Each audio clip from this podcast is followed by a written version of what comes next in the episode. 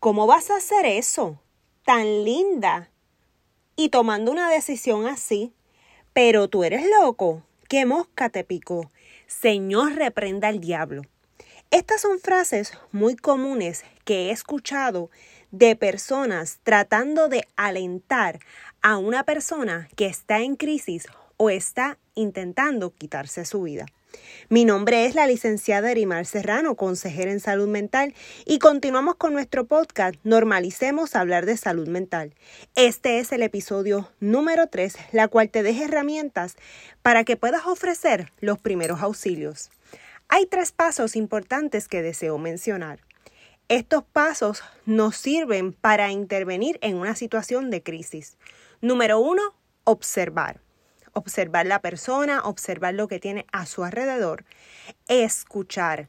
La escucha es importante en este proceso y te voy a dar varios consejos para aprender a hacer preguntas asertivas y aprender a escuchar y ayudar.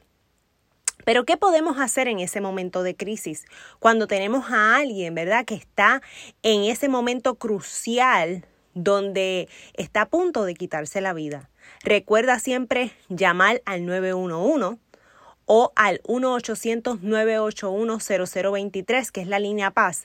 Y mientras llega la ayuda correspondiente, podemos hacer un acercamiento empático.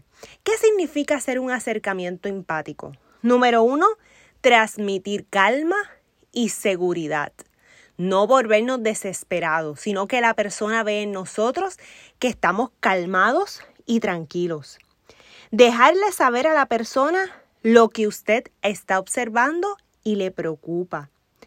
Preguntarle la razón de ese malestar. ¿Y a qué se traduce todo esto? Te voy a dar par de frases que van a ayudar en este proceso.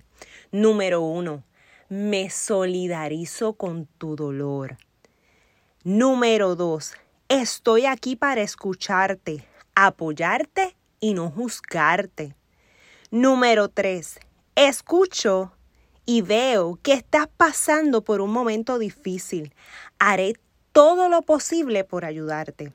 Estas son frases que abren las puertas y los canales a la comunicación y que la persona pueda expresar y canalizar todo eso que está sintiendo en este momento. Así que estos son algunos consejos para ayudar a una persona con una situación de crisis. Tal vez no tengas todas las herramientas, pero estas frases eh, ayudan a que puedas dialogar, ayuda a que puedas esperar mientras llega la ayuda y esa persona poder hablar y te ayuda a ti a poder trabajar con las personas a tu alrededor.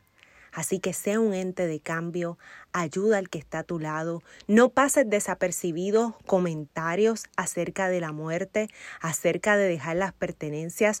Recuerda que son señales de alerta. Para esto y más consejos, te espero en nuestro próximo podcast. Que tengas un hermoso día.